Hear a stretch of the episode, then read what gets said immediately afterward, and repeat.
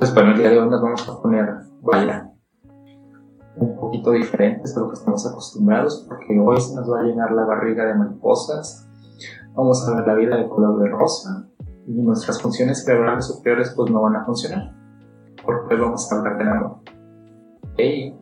Pero no vamos a hablar de cualquier tipo de amor, sino que vamos a hablar del amor platónico, como el filósofo, el griego Platón, ustedes saben, el de las estatuas.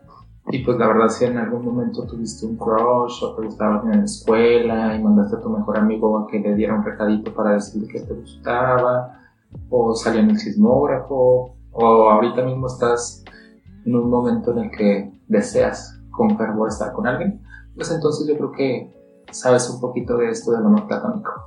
Para Platón el amor era algo muy diferente a lo que nosotros conocemos como amor. Platón tenía este libro, pergamino, rollo o lo que sea, que se llamaba El banquete. Y él empezó a hablar un poquito también de lo que era para él el amor. Para él el amor era algo mucho más puro, eh, porque él pensaba que dentro de los seres humanos existían ciertas pasiones o pulsiones que eran destructivas o, por así decirlo, nocivas, desagradables, sucias. Y un amor real, un amor verdadero para Platón era un amor puro y alejado de estas pasiones. O sea, el amor, por lo tanto, para él no se basa en ningún interés, sino se basa en la virtud propia de la persona. Contando con esta teoría que tenía Platón, él también hablaba mucho del mundo de las ideas, mencionaba que todas las representaciones que existen en este mundo, tanto de objetos y de personas, solo serán una copia inexacta o una copia barata, digámoslo, de una idea que en sí es perfecta. Y para él el amor es esto. El amor debe ser en cierta manera perfecto y solo puede existir en el mundo de las ideas. Este tipo de amor es un amor idealizado. Es un amor que se entiende que de cierta manera no va a ser correspondido o no puede llegar a, culminarse, por ende no tiene esta carga sexual que otro tipo de amor, por ejemplo el amor romántico tiene, sino que se entiende que es algo que no va a suceder. Y por lo tanto, pues es un amor a distancia, un amor que está basado más en la fantasía, en la idealización del otro y la idealización de lo que sería esa pareja ideal. Las ideas de Platón también se relacionaban mucho con lo que viene siendo el amor socrático, porque tanto Sócrates como Platón decían que el amor tiene que provenir tanto de la, del carácter de las personas y de la inteligencia de la persona, más que de la apariencia física o el exterior de esta persona. Pues bueno, a todos nos ha pasado ¿no? que vemos desde lejos a esa persona o en sus redes sociales, porque está a todo lo que da, ¿no? Esto quiere a la gente y uno se pone a pensar lo bonito que sería, lo bello que sería, las cosas que harían, actividades románticas y todo eso, sabiendo que pues puede que nunca vaya a suceder, que sea como un amor ahora sí como imposible, ¿no? Imposible de funcionar, imposible de concretarse y por ende una fantasía.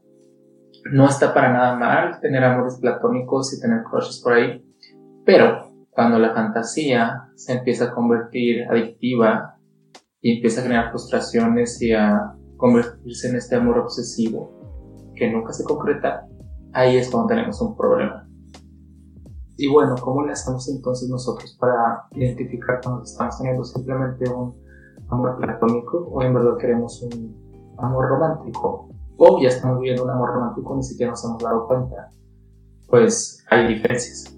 Tristemente, la educación emocional como que nuestro país no está así como que súper chida.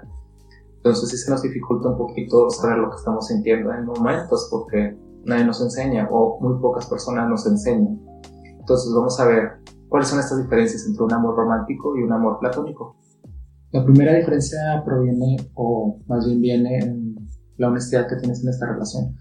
Cuando tienes un amor platónico, como hay cierto nivel más bajo de expectativas o de temor a que no se concrete o que se termine, pues usualmente la gente está un poquito más abierta, y más abierta me refiero a que comparten un poquito más, hablan de cosas un poquito más honestamente, porque pues no hay tanto riesgo de, de regarla y de cagarla. Si la regas con tu pareja romántica, pues no sé, se enojan y, y se van, ¿no?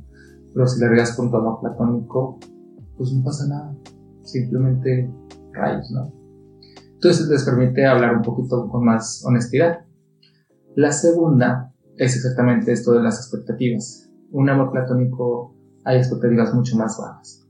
Por ejemplo, si tu pareja dijo que iba a hacer algo, te hace una promesa y la rompe, pues obviamente se siente como una traición. Porque es tu pareja la que, la que ha hecho esto. Pero pues si tu amor platónico de repente te deja en sí, pues no pasa nada. No hay en sí una relación eh, formal que respetar, entonces son cosas que tal vez puedes dejar pasar. El tercer punto está relacionado con los límites. En cada relación, amistad, familia, amorosa, romántica, simplemente sexual, pues hay diferentes límites que las personas ponemos y también lo hay en una relación platónica. Los límites son muy diferentes, porque en una relación platónica, como no está esta, este aspecto de este aspecto de posesividad, de ser dueño de alguien, pues los límites son muchos, muy diferentes. No sé si tomo platónico, que usualmente eh, hay una amistad por ahí relacionada, si tu amor platónico pues salió con más personas, es como que bueno, pues salió mi amor platónico con alguien más, mi crush salió con alguien más, pues se siente feo, pero pues no hay nada de, de exigencia o de manera como para realizar un reclamo, simplemente pasó. Pues no estás en una relación, así que no hay necesidad de, salirse de sus casillas, ¿no? Y pues cuando estás en una relación romántica, pues hay límites muy marcados, o sea, no es lo mismo que de repente de la noche a la mañana tu amor platónico diga, ah, se me hace que me voy a ir a, a un bar a, ver qué conozco, ¿no? A que tu pareja te diga, pues me voy a ir a un bar a ver qué recojo. Obviamente los límites son distintos. La última es que un amor romántico tiende a ser mucho más egoísta que un amor platónico. ¿Por qué? Porque cuando estás en una relación romántica, muchas veces, ustedes no me dejarán mentir, hacemos cosas para complacer al otro, pero muchas veces hacemos cosas que no nos tienen contento al 100%. Pues hay responsabilidades, hay detalles que pulir, a veces hay que ceder, entonces uno hace cosas que no le encantaría hacer. Y cuando nuestra pareja no es recíproca, pues ahí viene ese egoísmo, ¿no? Yo si tú me estuve chutando las dos horas de de ir a ver a mi suegra, porque tú no puedes hacer lo mismo, ¿no? Ese tipo de detalles que al final tienen a caer en lo egoísta. Pues yo también me merezco eso. Y en un amor platónico, no. Porque no hay esas expectativas de que tengas que hacer cosas. Porque pues, la relación es una fantasía en sí.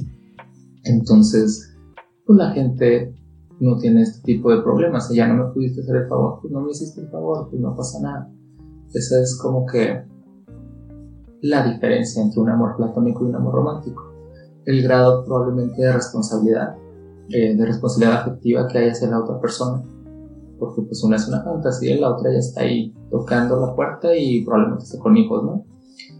Así podemos diferenciar el amor platónico del amor romántico, con esa falta de responsabilidad y pues que es idealista, fantasioso, que todo va a salir bien y que se entiende que no va a ser consumado.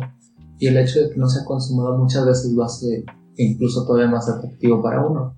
No sé si alguna vez hayan escuchado esa historia de, pues de que hubiera sido más romántico porque no ha pasado. Pues sí, porque tal vez cuando pasa resulta que no, no era la fantasía que, que tú soñaste, que tú pensaste que ibas a vivir. Y a lo que voy, pues al final del día, ustedes deciden si somos románticos, se va a quedar en ese nivel de fantasía y van a estar pensando en sus noches de soledad, cómo sería y qué tan divertido sería y qué tan emocionante sería. O tomar el riesgo de que se convierta en algo que puede terminarse, que puede romperse, pero pues que el viaje siempre vale la pena, ¿no? Entonces, pues deciden. Vayan y díganle sus crushes que son sus crushes. Y pues nada. Pórtense mal, cuídense bien, disfruten mucho y esto fue Mañosa MX. Soy Eduardo Valdés, recordándole que si tú no le hablas a tu crush, alguien lo hará y te lo va a bajar.